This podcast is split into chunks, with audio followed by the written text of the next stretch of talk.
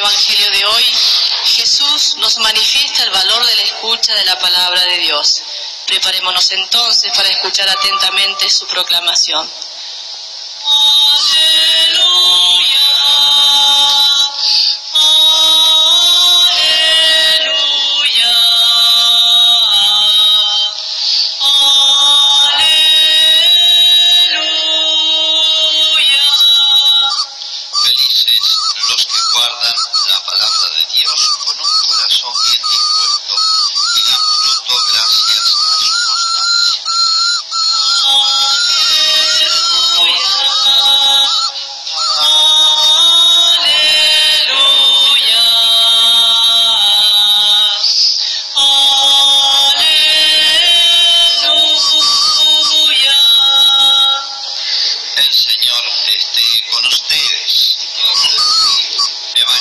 de nuestro Señor Jesucristo. Santos.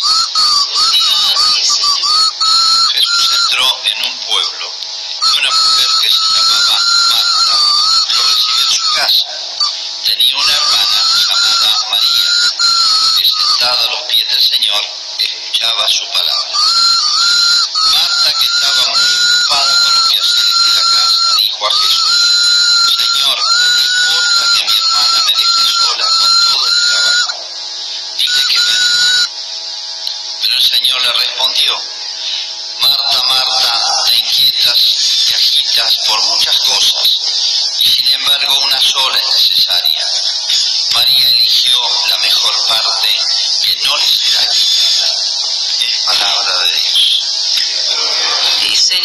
Jesús.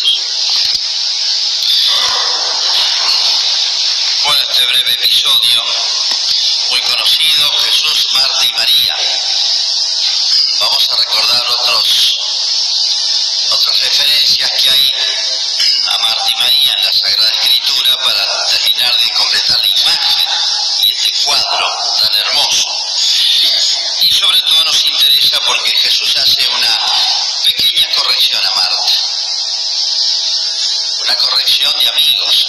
pero la familia se ve que era grande este, y eran amigos de Jesús. Jesús se alojaba en la casa de ellos. Estas dos hermanas tenían un tercer hermano y tal vez otros, y el tercero era el más famoso porque es Lázaro, el que ustedes recuerdan que murió y Jesús fue y lo resucitó la última semana antes de morir. ¿eh? Fue el último milagro Jesús que hizo Jesús antes de su muerte.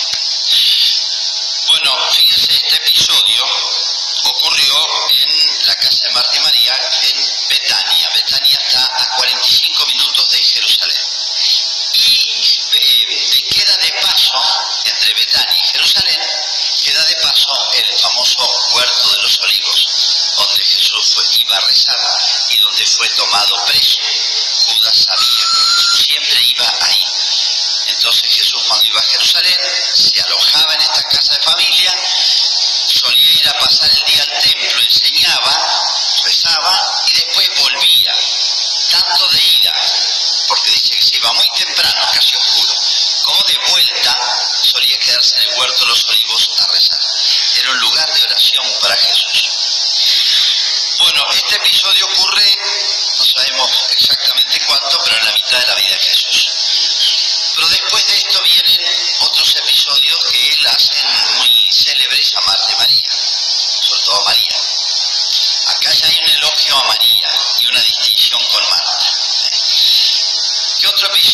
bueno, la muerte de Lázaro. Ya los últimos días, la última semana de la vida de Jesús, Lázaro, hermano de ellos, está muy grave, lo mandan a llamar a Jesús, Jesús se demora a propósito para que muera, lo entierre. y cuando llega hay una multitud, se ve que tenía muchos amigos, una familia grande, y delante de ellos hace este famoso milagro, de una resurrección de Lázaro que ya estaba sepultado ya tenía mal olor, o sea, estaba descompuesto ya casi, comenzaba a descomponerse. Después de ese episodio, uno o dos días después, pero ahí nomás, porque Jesús vivió poco después, fue el hecho aquel tan llamativo de que Jesús estaba comiendo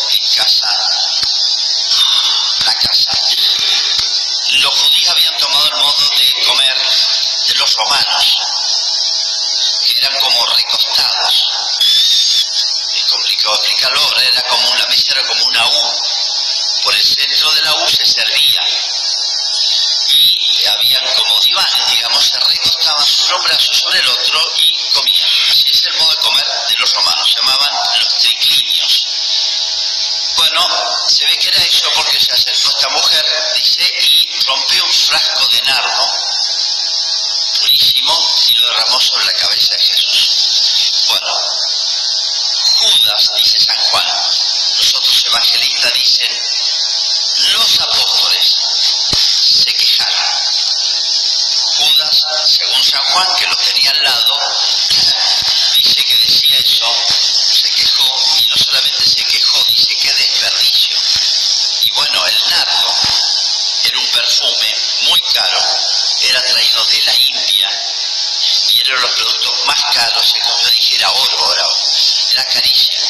Y un frasco de nardo, imagínense. Y la mujer no solamente derrama todo el perfume, o sea, no se queda nada para ella, sino que rompe el frasco, como diciendo, quemé las naves, como diciendo, no, no quiero nada para mí, no me queda nada, ni el olor, ni el recuerdo de los frasquitos siquiera. Se queja Judas diciendo, qué desperdicio, dice textualmente.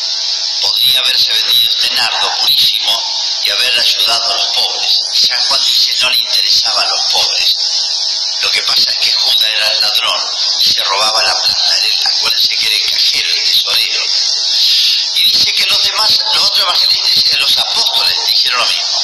Es probable que la iniciativa la haya tenido Judas y se hayan prendido los otros, faltos de criterio, la misma crítica.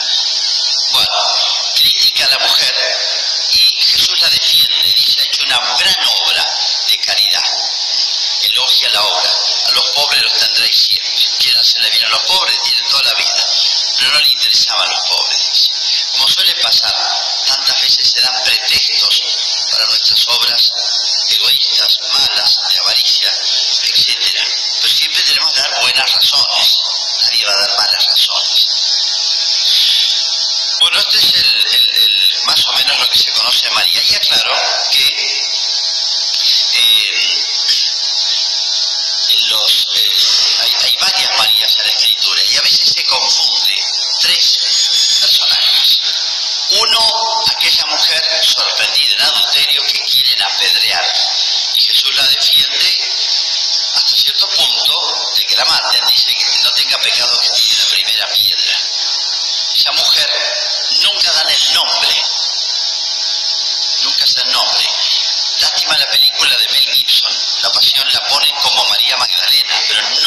María Magdalena, ciertamente.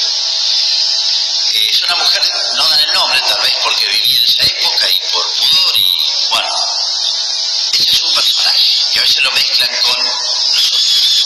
María Magdalena es otra, no tiene nada que ver con esta María. María Magdalena es María de Magdala, es un pueblo que quedaba en la otra punta de Israel, al norte. Un pueblo se llama Magdala. Y siempre los judíos, en los evangelios, nombre y apellido, existía, pero sino dan una característica, María de Magdala. O la llaman María de Son las dos maneras que se la denominan. Y esta otra María no tiene nada que ver con aquella mujer adúltera ni con María Magdalena.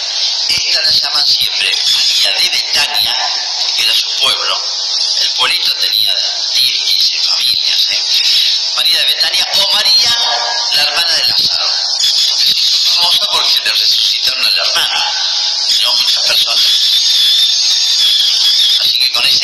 cualquiera le encontraba de identificar. Entonces, digamos, para poder delimitar bien el mensaje. Acá nos interesa el elogio que hace Jesús. María eligió la mejor parte que no le será quitada. Y una sola cosa es necesaria. María eligió la mejor parte que no le será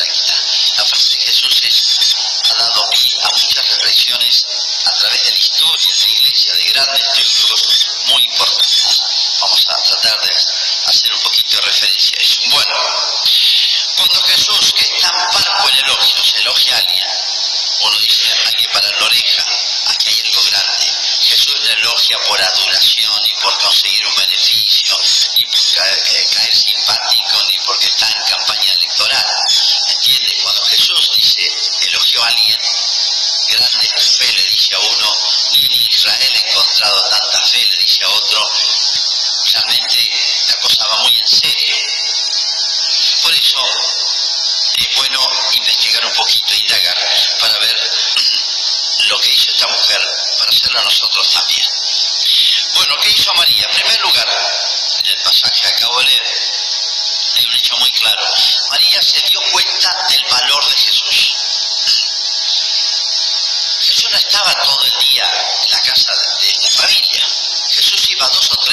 año a Jerusalén.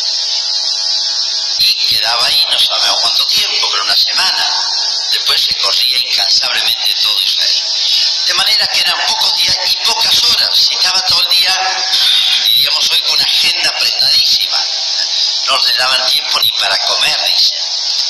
Entonces iba muy de noche y se iba muy temprano a rezar, así le quedaban pocos minutos. Las dos hermanas, mujeres, esa época, casa, que todo artesanal, rota, pero en esa época todo se hacía, los hombres hacían trabajos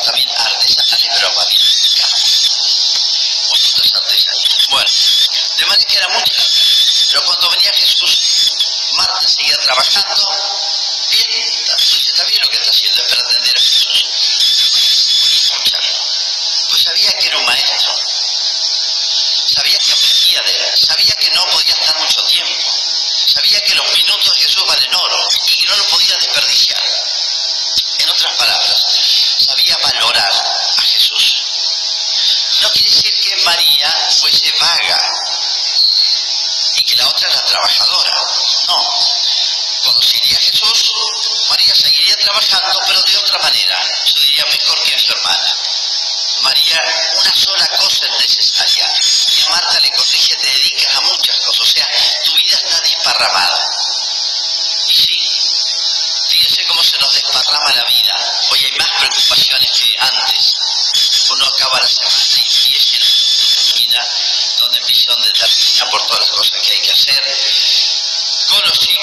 llevarlo al baile, al tenis, a la guitarra, al inglés, a no sé cuánto. Y bueno, la vida se nos ha complicado y no hay que perder de vista que la vida tiene un solo sentido. No es dedicarse a cientos de cosas hasta que ya estamos incapacitados de hacerlas y bueno, ya no podemos hacer nada y nos morimos. No, toda la vida tiene que ser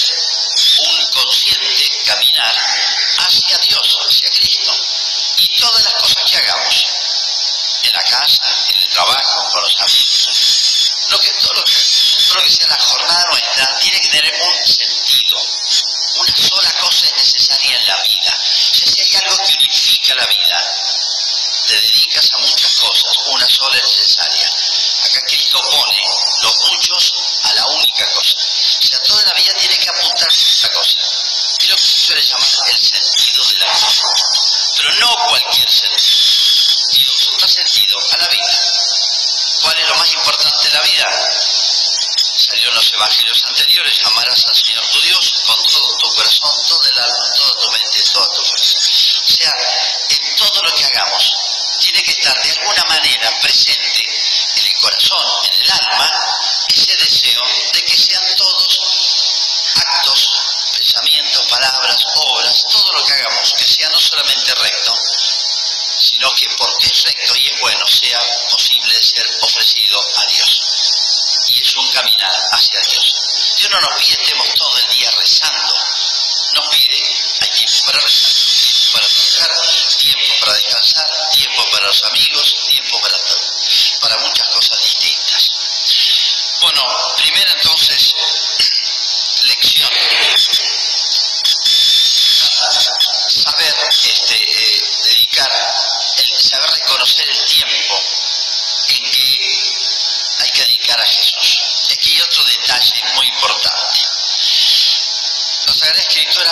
importante. La Sagrada Escritura habla del tiempo de la visitación. la visitación. Es una palabra técnica, visitación. No es una visita nuestra.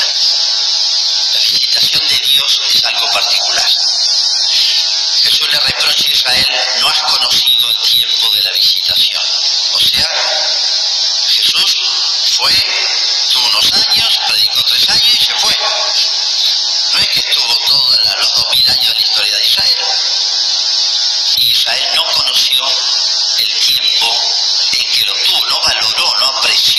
no aprovechó, no se dio cuenta o no quiso darse cuenta de quién tenían ahí, a Jesús. No has conocido el tiempo de la visitación. En la vida nuestra también. Jesús o Dios no está lloviendo gracias sobre nosotros las 24 horas del día, día y noche, toda la semana, todos los meses, todos los años. No. Dios no obra así. Dios nos da a veces toques,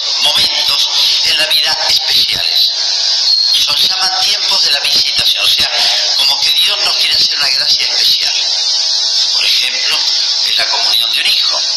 Es una gracia para toda la familia, no solamente para el chico. Toda la preparación de ese niño y, el día de la comunión es como un momento especial de la familia y es visible, notable, se ve. Bueno, no hay que desaprovechar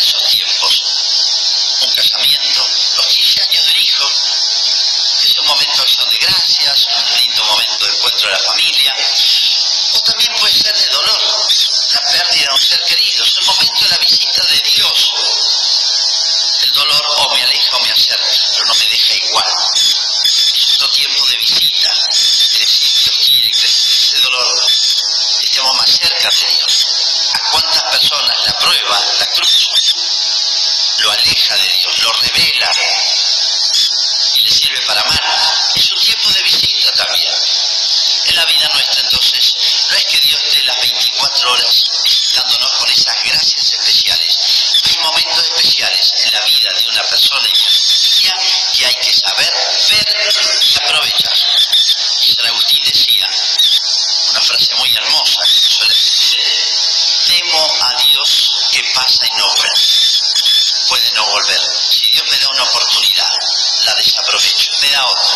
desaprovecho.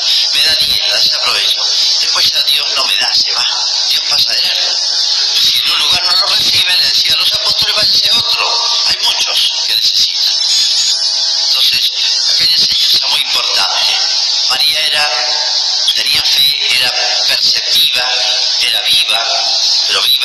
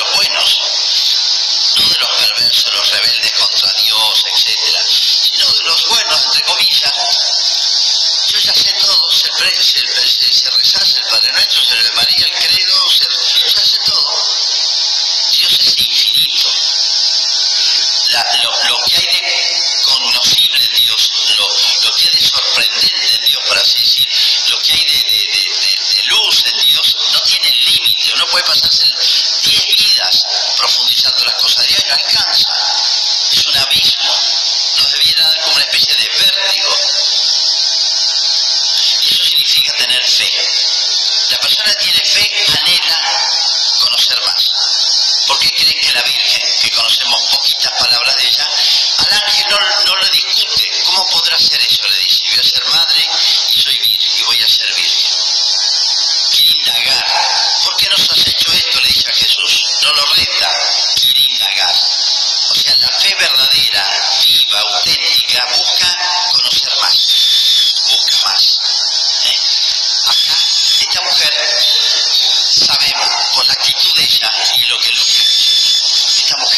aprovecharlo, son Jesús sacándose una, una, una selfie y mandándose la parte,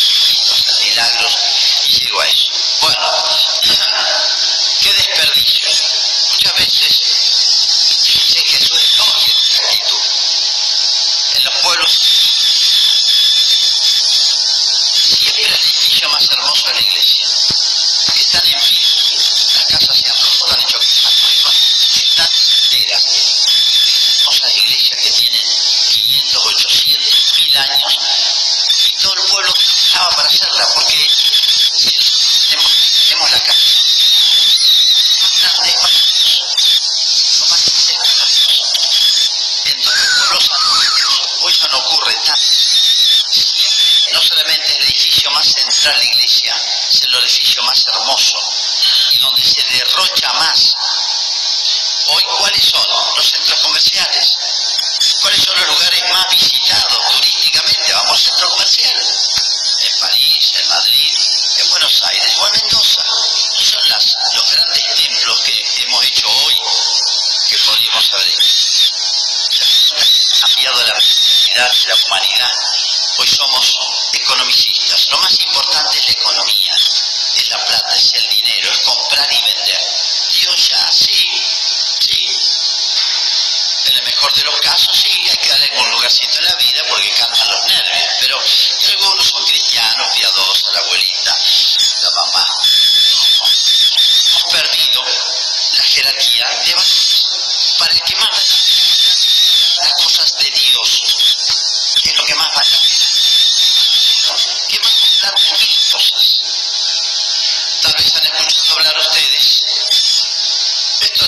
rato que viene y viene y para y vienen oleadas y tienen prensa.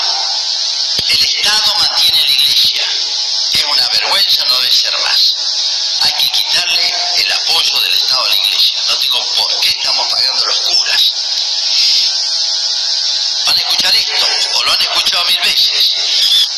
Ah, claro, el Estado no mantiene para nada la iglesia. No llega ni al 5% lo que el Estado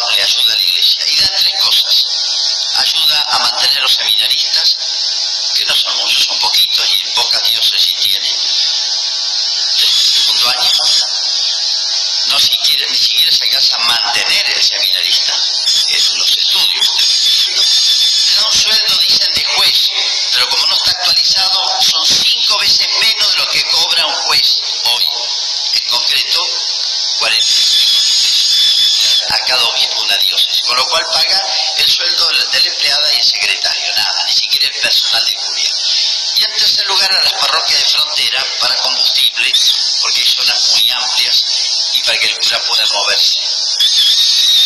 Al Estado. Total, en la Argentina entera, tres ayudas no llegan a 100 millones de pesos. No llegan a 100 millones de pesos. La ayuda del Estado a la Iglesia, dice bien el gobierno militar,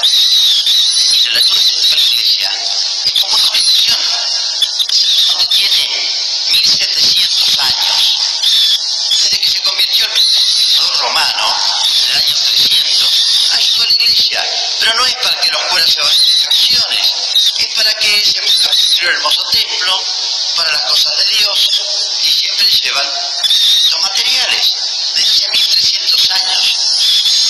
El Estado, los, los gobernantes cristianos, y, y, de esto el pueblo, que es el que ponía la plata, no la ponen los gobernantes. Estaban todos de acuerdo. Y representa la unión que debe haber y la colaboración entre toda la iglesia. Así que bueno,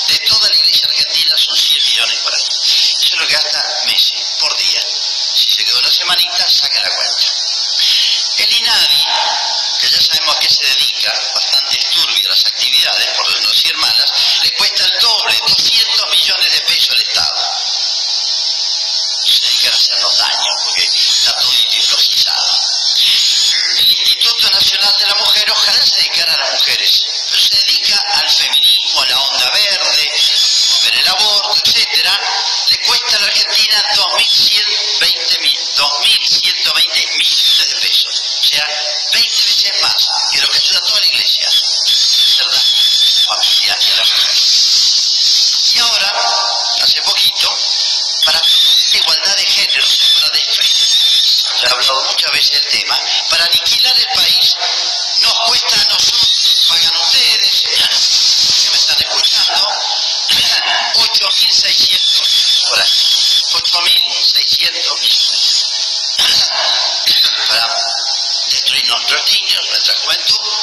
gente que gana plata con eso.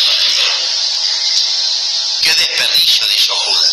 ¿Cuál es el desperdicio? Si se dedica a Dios, no es para que yo me vaya a vacaciones como Messi, es para poder subir a la camioneta y atender los puestos, es para poder arreglar el techo, es para...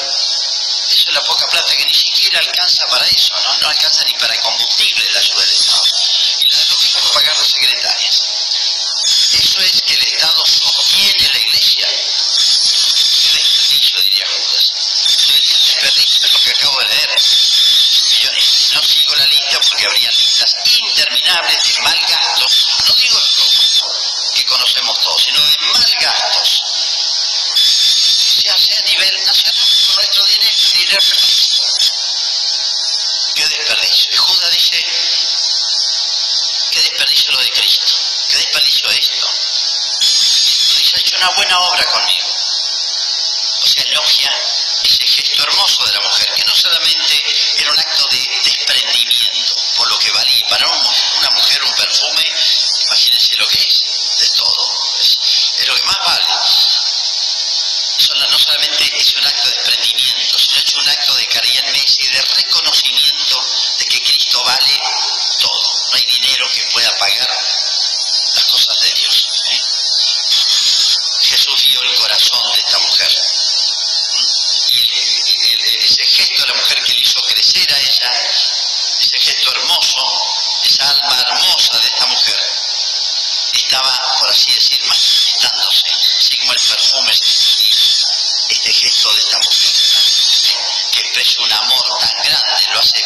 hace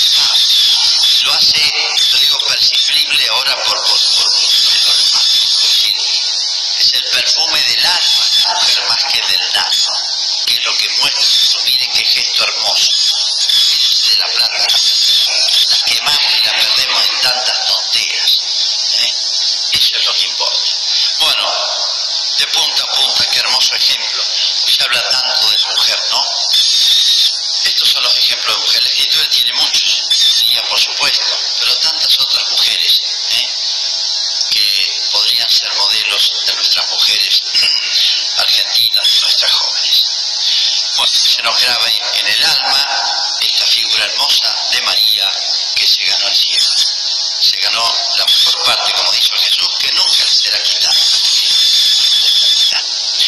Hacemos nuestra profesión